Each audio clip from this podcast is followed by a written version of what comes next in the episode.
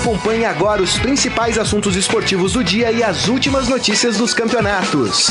Estadão Esporte Clube. Muito bem, começando mais um Estadão Esporte Clube. Hoje, quinta-feira, dia 24 de janeiro de 2019. Só para lembrar vocês, hoje é o último programa da semana. Amanhã, sexta-feira, é aniversário aqui da cidade de São Paulo. É, e por isso o programa não vai ao ar amanhã, né? Então hoje é o último programa da semana. E ao meu lado está ele, João Prata, de volta. Tudo bem, João? Grande Grisa, boa tarde, né? Meio-dia já, já podemos dizer. É isso tarde. aí. Muito bem. É, e você, claro, pode participar aqui do programa pelo nosso Facebook, facebook.com barra Estadão Esporte. É, bom, temos alguns assuntos para falar hoje. Vamos falar de Campeonato Paulista. Tem o Corinthians que ainda não venceu Nossa, neste Campeonato Paulista. Foi muito mal, por sinal. Exatamente. Temos também final da Copa São Paulo, que acontece amanhã entre São Paulo e Vasco. Temos também a lesão do Neymar, preocupante, até porque temos Copa América, que será também um dos assuntos do programa aqui. Será que o Neymar consegue se recuperar para a Copa América? Fica aí a dúvida. Bom, mas vamos começar falando de Campeonato Paulista e vamos começar falando de Corinthians.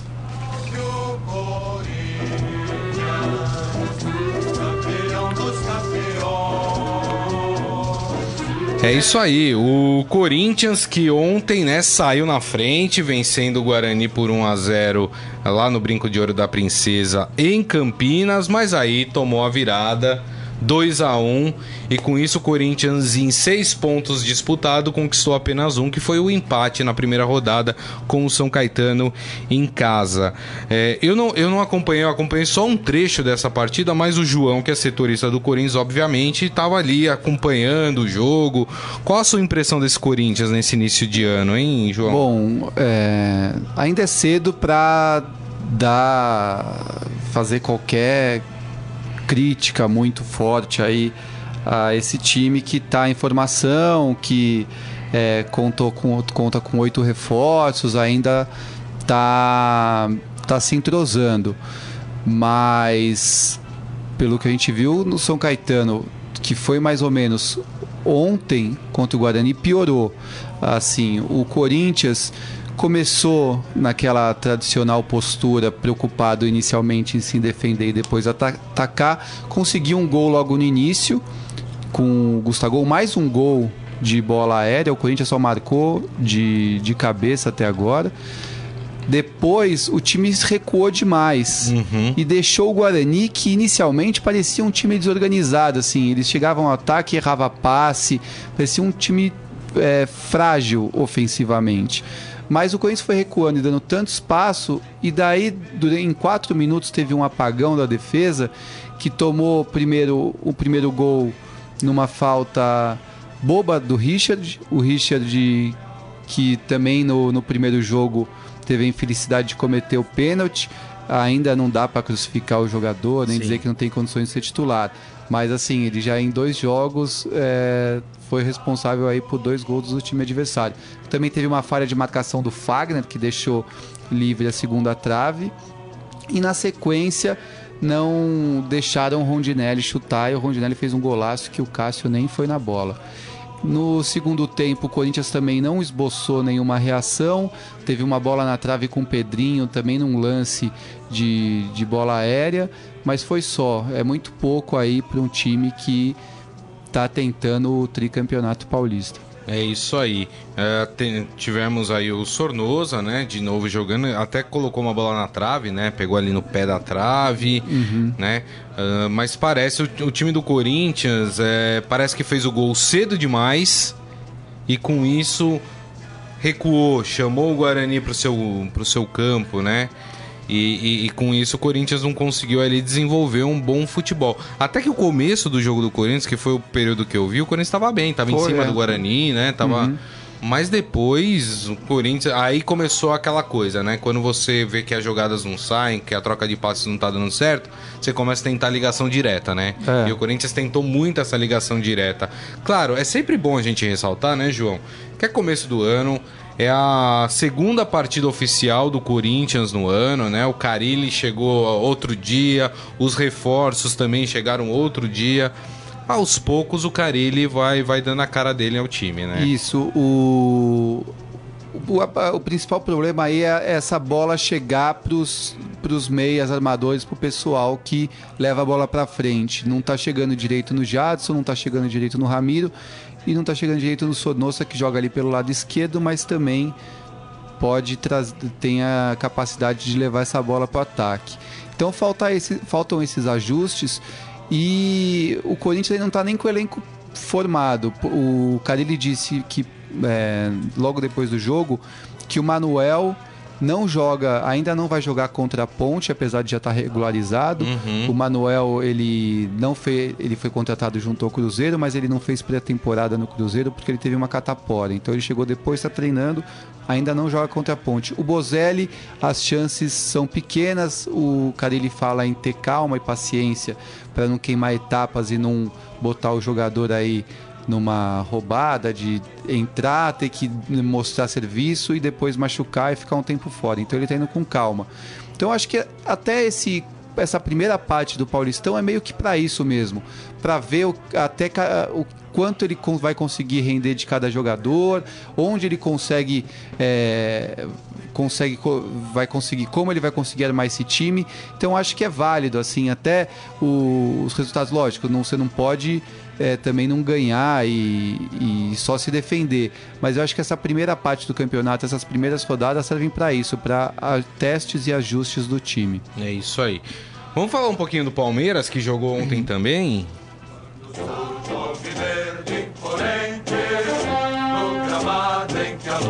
Já o Palmeiras que veio de um resultado ruim na primeira rodada, empatou com o Red Bull Ontem, jogando pela primeira vez no ano na sua casa, no Allianz Parque, venceu o Botafogo de Ribeirão Preto por 1 a 0 em um jogo que mostra que, olha, a arbitragem desse Campeonato Paulista é. vai ser complicada, viu?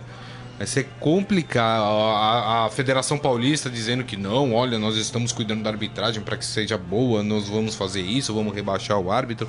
Continua porcaria a arbitragem no Campeonato Paulista, né? Ah, o árbitro de ontem é, deu um pênalti em cima do Carlos Eduardo que. Não foi. Rapaz, né? É. Ele tava perto, né? Juiz mal preparado. Dá pra ver que o juiz tava mal preparado. Depois teve um do Edu Dracena. Teve três que, pênaltis é, né, contra o Palmeiras. Que para mim foi também. É. E, e, ele não deu também a, a o, o pênalti. É impressionante como tá ruim a arbitragem. Mas o Palmeiras consegue vencer com o gol de Davidson. É, né? E assim, é estranho porque ela foi ruim só para um lado, né? Às vezes quando é ruim para os dois, você fala até que tudo bem, mas assim, ele deu um pênalti a favor do Palmeiras que não foi e não deu três a favor do Botafogo. Bom, é fica essa questão, assim, o, o, será que ele sentiu a pressão de, de apitar com o estádio é, cheio, com torcida, e isso interferiu? Bom, Aí não sei, tem que ver, mas falta qualidade aí para os árbitros e, e, isso é um problema que no ano passado já foi muito falado e agora já nesse início de temporada a mesma conversa, a mesma discussão, né? Exatamente. E, e esse Palmeiras aos poucos parece que vai se, se arrumando ali. É, ontem o Filipão colocou Zé Rafael junto com o Scarpa para jogar. Ficou uma coisa meio com. Achei o Zé Rafael um pouco perdido ainda ali dentro de campo, né?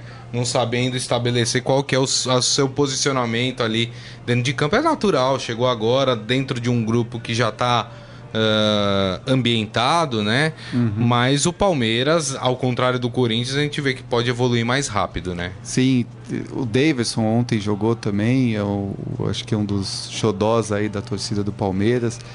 É, o Felipão disse logo depois do jogo que, como o Palmeiras tem um elenco grande e de qualidade, que ele vai manter o rodízio. Então ele falou que quem jogou 90 minutos nesse jogo contra o Botafogo provavelmente não vai estar em campo na próxima rodada. Eu acho que é uma, é uma opção que ele tem. Não sei até que ponto isso pode atrapalhar o entrosamento, mas como que é um, um elenco que já vem já vem aí trabalhando junto boa parte desde o ano passado, acho que não vai ter tanta, o Felipão não vai ter tanta dificuldade em relação a isso. Muito bem, muito bem. E temos as partidas de hoje, né? Tem o Santos enfrentando o São Bento em Sorocaba é, às 7h15 da, da noite, né? No, no Walter Ribeiro.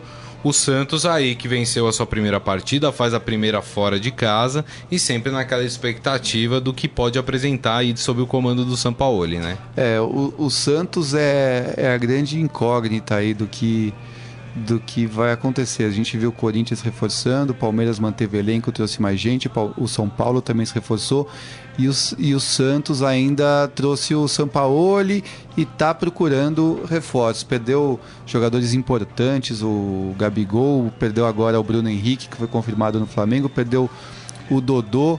São, são jogadores que eram fundamentais aí no elenco da temporada passada e agora o Sampaoli, as entrevistas dele parece que ele é, é, são bem repetitivas assim. Ele bate na diretoria, pede reforço e tem se mostrado insatisfeito aí com esse início de, de temporada no Santos. É, quem está inscrito já e, e, provavelmente atua hoje é o venezuelano Soteudo, né? É. E aí é, fica a expectativa para ver se o Santos não comprou vaca por lebre, né? É, essas, essas contratações, assim, não tem nem como analisar, porque eu não conhecia o Soteudo, não sei uh, nada sobre ele, e, e, e é, uma, e é um jogador que chega de, de, um, de um outro futebol, de um, de um, com estilos diferentes, então é, vai demorar para se adaptar.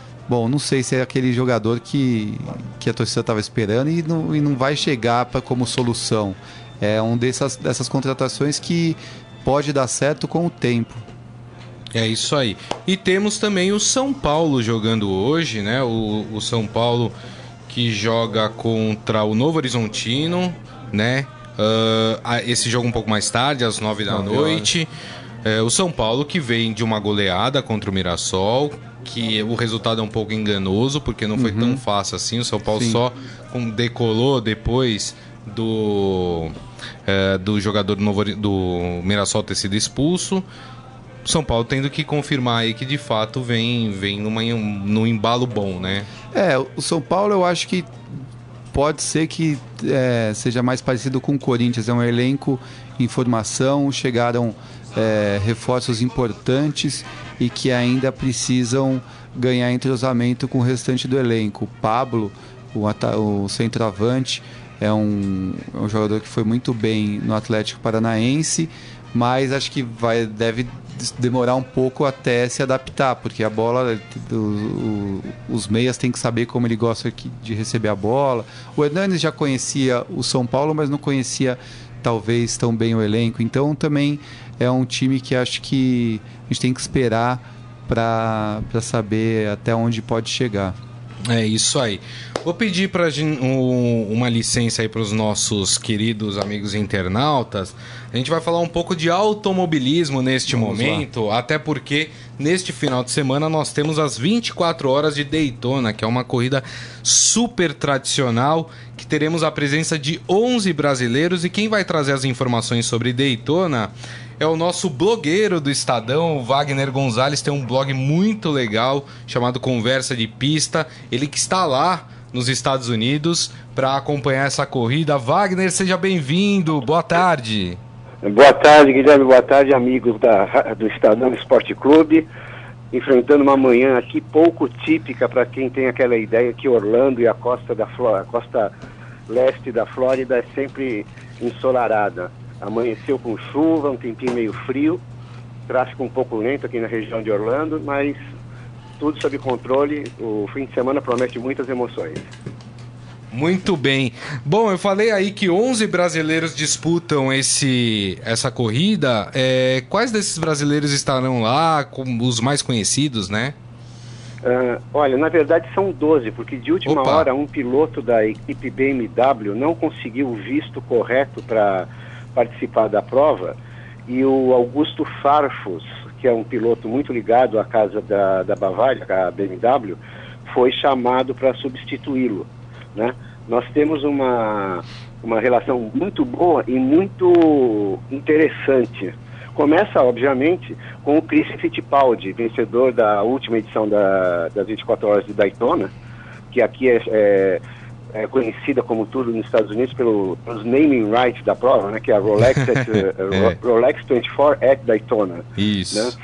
Uh, o Christian tenta a sua quarta vitória numa corrida que marca o encerramento da sua carreira como piloto. Olha. Eu, eu ontem conversei com ele rapidamente, quando cheguei aqui em Orlando, e ele deve falar com a gente hoje à tarde após os treinos, né? Uh, o Christian vai de Cadillac com, o carro que ele já ganhou a corrida do ano passado. Uh, temos o Elinho Castro Neves que vai com com Acura, de, todos, todos que eu estou falando agora da, da categoria principal, a Daytona Protótipos International. Sim. Uh, o Elinho, é um Honda, na verdade, o Elinho vai, vai, vai correr pela equipe do Roger Penske. O Felipe Nasser e o Pipo Derani estão inscritos no mesmo Cadillac, o de número 31. O Rubinho Barrichello completa a lista de pilotos na categoria principal também com Cadillac. Na verdade, esses carros, o, Cadillac, são um chassi produzido pela Dallara com um motor V8 do, do clássico carro americano. Uhum. Uh, na categoria GT3, temos uma equipe formada por brasileiros.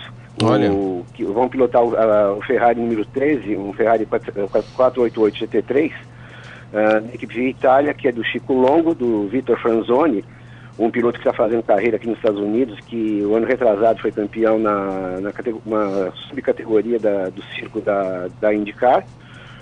Uh, e além dele vai o Marcos Gomes também, o conhecido piloto da Stock Car.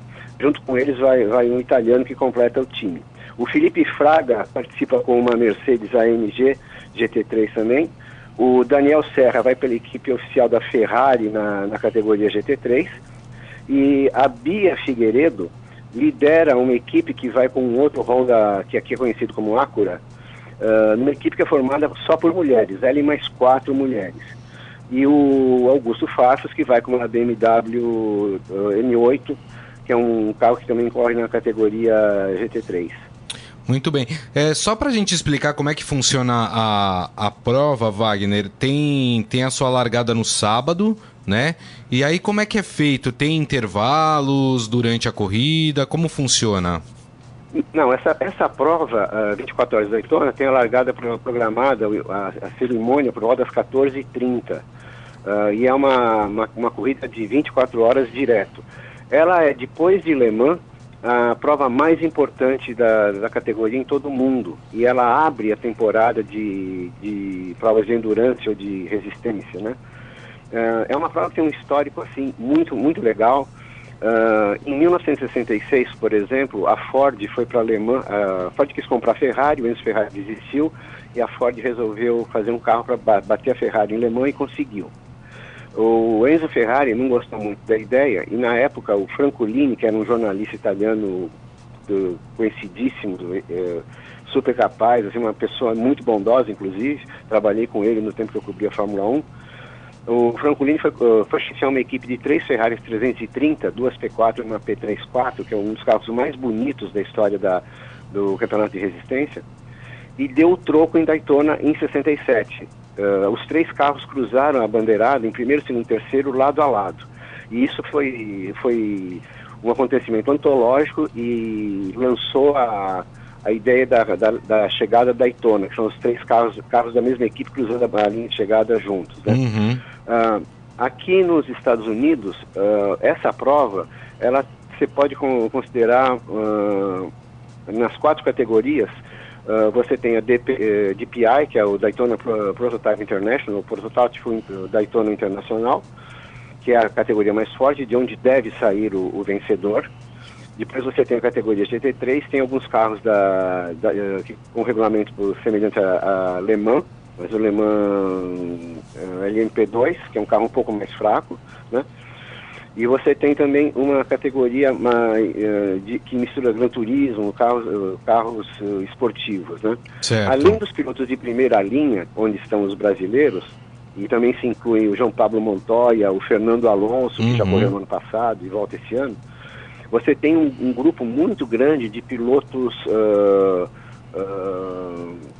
co- vamos dizer assim, gentleman drivers, pilotos que correm mais por, por paixão, por divertimento Tá. e, e participam de uma festa que é incrível. Tem um parque de diversões dentro da pista, Olha que legal. rola ah, eventos esportivos, eh, carros antigos, carros, carros super preparados em exposição. É uma, é uma grande festa no mais perfeito estilo americano e próximo do, da capital mundial dos parques de diversões, né, que é Orlando. Muito bem, muito bem. Bom, a corrida então ocorre eh, a sua largada no sábado e todas as informações o Wagner vai trazer para nós aqui no Estadão através do seu blog, o Conversa de Pista. Essas 24 horas de Daytona, que é uma corrida muito legal. Quem puder acompanhar, lá no blog do, do Wagner, ele dá os caminhos aonde eh, será transmitido esse, essa corrida. E é bem legal acompanhar. E a gente fica aqui em contato com o Wagner para saber mais sobre a corrida. Wagner, mais uma vez, muito obrigado pela sua atenção. Eu sei que você tem aí uma viagem para fazer até Daytona, né? Então a gente vai te liberar. Um grande abraço e obrigado, viu? Muito obrigado, um grande abraço a todos, aos amigos da, do Estadão Esporte Clube. E em breve teremos mais notícias, como você falou no blog Conversa de Pista, e provavelmente no Estadão também teremos algumas informações bem, bem importantes. Uma delas deve ser essa entrevista exclusiva com o Christian Fittipaldi. Olha, imperdível, hein? Obrigado, Wagner. Um abraço. Valeu, Wagner. Abraço. Tchau, tchau. Muito bem, agora voltamos a falar de futebol, né? Estávamos falando de Campeonato Paulista e amanhã nós temos a disputa do título da Copa São Paulo de Futebol Júnior entre Vasco e São Paulo, ou São Paulo e Vasco. Essa partida acontece às três e meia da tarde, já é tradicional, no aniversário da cidade de São Paulo acontece a final da Copa São Paulo. Tem favorito, João? no Pacaembu. É, a, a Copinha, eu acho que a, o São Paulo vai, deve ter a maior parte dos torcedores. Eu acho que isso pode fazer a diferença a favor do São Paulo. São, o, o Vasco é uma equipe forte também. Eu, eu assisti esse, essa semifinal contra o Corinthians. O Vasco foi melhor em campo, criou mais, mereceu a, a classificação. Acho que poderia até ter passado no tempo normal. O goleiro do Corinthians, o Diego, Uhum. fez boas defesas, teve bola na trave, o time perdeu pênalti. O São Paulo também atropelou na semifinal o Guarani, fez uma grande partida, saiu logo na frente, conseguiu uma boa vantagem e depois administrou esse resultado.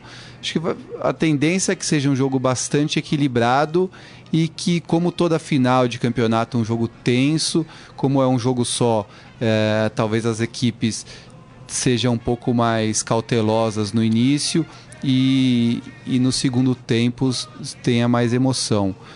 Não dá para apontar favorito, mas se tiver que dizer quem você acha que deve ser, eu, eu apontaria o São Paulo pelo fato de ter a torcida ah, apoiando, favor, e isso é né? uma coisa que eu acho que eh, faz diferença, que se você olhar, o Corinthians é o maior vencedor da Copinha. E, e é, um time que tem grande peso o seu torcedor. Eu acho que isso influencia principalmente os garotos aí que estão chegando para que ainda não são profissionais. É isso aí, a gente acompanha então aí na, na segunda-feira a gente fala mais sobre a final da Copa São Paulo de Futebol Júnior. Agora eu queria falar sobre uma notícia preocupante, né? Principalmente aqui em relação à seleção brasileira, sobre a lesão do Neymar. O Le- O Neymar teve uma lesão muito séria. Ele voltou a sentir dores no quinto metatarso do pé direito, que é o mesmo a mesma lesão que ele teve antes da Copa do Mundo, né? Que quase o tirou da Copa do Mundo. Ah, enfim, eh, não, ai- ainda não há previsão se vai ter que ser submetido a uma cirurgia. O Paris Saint-Germain fala em 10 dias para fazer uma avaliação para ver se vai ne- eh, ser necessário um, um- um processo cirúrgico Não ali descarta né, essa não hipótese. descarta essa hipótese também. E aí, pensando pro nosso lado, nós temos uma Copa América esse ano. A gente já vai falar uh, na, da Copa América, porque hoje tem o sorteio dos grupos da Copa América e vai ter a reabertura dos ingressos. Para quem ficou triste que não conseguiu comprar ingresso na primeira leva, a partir da meia-noite né, de hoje a Comembol já libera o segundo lote para ser comprado aí. Mas falando do Neymar, preocupante, né, João? Preocupante, preocupante para o PSG, preocupante para a seleção brasileira.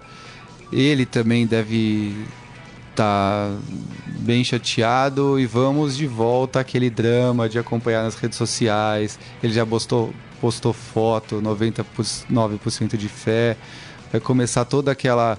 E daí provavelmente vai, vai, vai ter aquela discussão entre médico do PSG, médico da seleção brasileira, para avaliar se, se opera, se não opera, se faz tratamento. Enfim, estamos acho que no começo de mais uma novela do, sobre o pé de direito de Neymar. É isso aí, a gente fica aí né, desejando ao Neymar um pronto restabelecimento, tomara que não seja é, não seja algo mais grave, né? E que o Neymar possa estar aqui no Brasil, na, na Copa América. Acho que até para ele, né, tá, tá devendo um título importante com a seleção brasileira e o título da Copa América jogando no Brasil, talvez ter um olhar dos brasileiros em relação ao Neymar diferente, né? E uma, e uma coisa que. Uma opinião minha aqui, assim, por, é, se por acaso acontecer dele ter que fazer de novo uma cirurgia, que continue no PSG, que co continue com o elenco, que não, não, sem essa de vou me recuperar na minha mansão em Mangaratiba porque lá tem toda a estrutura necessária. É. Pô, fica lá junto com o time, você é, faz parte do elenco, o time é, precisa de você, é legal estar tá apoiando aí o, o, os companheiros do, do PSG, que tão, continuam na competição. Assim, daí ele acontece de novo, ele vem para o Brasil, começa a postar fotos jogando pôquer com os parceiros dele, é, desvitua e dá margem para pode ser até que ele venha para cá e realmente faça o tratamento como manda o médico, mas dá margem para você pensar que não, as coisas não estão sendo sérias e depois acontece o caso de não da, da seleção brasileira não ir bem, dá margem também para criticar a maneira como ele é, lida com, com as adversidades. Enfim, é sempre tudo parece que é uma festa e ele e os parceiros dele. Deixa eu passar aqui no nosso Facebook, antes da gente mudar de assunto e falar de Copa América, como é que vai ser feito esse sorteio. Uh, deixa eu mandar um abraço para a Fátima Abraço, para Eduardo Benega, o JB Batista Santos falando: o Corinthians jogou muito mal. Não sei não, a torcida vai sofrer muito. Esse Richard é muito ruim. É, ele é já... é ruim, o Richard mesmo? Então, ele chega dois jogos, né? Ele falhou nos dois jogos, é... tá sentindo aí dificuldade no começo, mas acho que é cedo para já falar que é, é, muito ruim, que não serve. É. O, ele também, acho que o cara ele não pretendia, já acho que usar ele de início, mas com o Ralph e o Gabriel machucados aí em recuperação, ele caiu de paraquedas no time titular é. e não, não tá dando conta do recado. Mas eu uh, tenho um pouco ainda mais de paciência antes de, de jogar de dizer que não presta e que tem que ser mandado embora. Vamos esperar. Quem a gente sabe que não, que não vai muito além disso é a lateral esquerda, que é o Danilo Avelar, é. que você realmente acho que não tem muito o que esperar mais dele. Mas em relação aos que chegaram agora, acho que é cedo para esperar um pouco, né? É, vamos esperar. O Isaías Rodrigues falando: o Loz mostrou que não está assim tão perdido no Guarani. E valeu a lei do ex, né? De novo. Volta Loz. Volta Loz, né? E ele fala: e o Flamengo, virtual bicho papão de 2019? O Flamengo empatou ontem com o Rezende, né? Teve um golaço do Nossa. Rodrigo Dourado, né? De é. bicicleta. Muita gente comparando com um gol que o Cristiano Ronaldo Sim, fez, foi, né? Foi aquela bicicleta autêntica é, que... Exato. E de longe, golaço, né? Assim, é. tava quase na entrada da área, né? É, foi um golaço. Foi um belo gol. O, o jogo que teve a estreia do Arrascaeta e do, do Gabigol. Primeira partida deles pelo Flamengo. Mas é aquela coisa, né? Começo de temporada, o time se ajustando, sofreu com o Rezende, é. tomou sufoco, poderia ter perdido o jogo mas conseguiu empatar com esse golaço aí, que vai ser com certeza um dos grandes gols do, do ano. E desculpe, é, é começo de temporada, eu tenho, eu sempre faço essa ressalva, tem que ter paciência com os times, estão começando agora, mas o Flamengo, É. com o time que montou, com o elenco recheado, com o Gabigol, com a Rascaeta em campo, empatar com o Rezende é um vexame. É, é. A vergonha, não pode, o, o Rezende, pra vocês terem ideia, ele não tá em nenhuma divisão é, de campeonato brasileiro. Não dá, né? O-? Não dá, não dá. É um vexame. O, o Abel pode vir depois a público falar, não, mas ah, ah, o jogo era pra gente ter vencido. Não pode analisar só pelo resultado. Nesse caso, tem que analisar o resultado. Sim, e já tanto que nas redes sociais já vinha torcedor pedindo a saída do Abel. Nossa, aí também, né? Dois jogos. Aí também calma. E porque o torcedor do Flamengo, ele não tá indignado que o time não ganha por causa desses É. jogos desse começo de campeonato carioca. O torcedor ele já vem indignado nos últimos anos que o time, que a diretoria tem investido milhões, é, com certeza nas últimas duas temporadas é o time mais caro aí do, do futebol brasileiro e não tem ganhado nada. Então, assim, o, o Flamengo é um time, eu acho que é o, o time que entra mais pressionado, que se não ganhar o Carioca, já começa uma crise aí nesse time que não sei como é que vai segurar no restante da temporada, porque não é só esse campeonato carioca, é o campeonato do ano passado, do ano retrasado, tem o brasileiro do ano passado, o brasileiro do ano retrasado, as competições é, continentais que participou e perdeu, enfim, o Flamengo ele precisa de um título urgentemente para justificar esses reforços milionários. A Palma Polese com a gente, o Henrique Machado Tigre falando que é lamentável a arbitragem ajudando os grandes e prejudicando os pequenos. Ah, o Hélio, seu Hélio Morelli, pai do nosso Robson Morelli, falando que o Carilli não tem esquema de jogo. O Carilli tem esquema de jogo, mas o corintiano tinha que estar acostumado. É. O Corinthians não vai jogar bonito, esqueçam isso, né?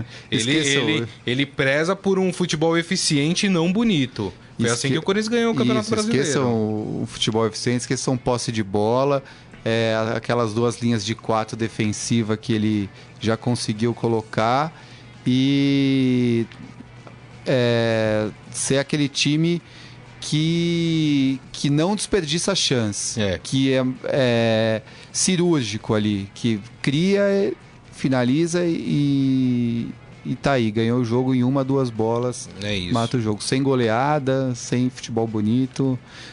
Que o, é, coisas que o torcedor corintiano tá acostumado, né? É. Na raça, aquela coisa, né? Verdade.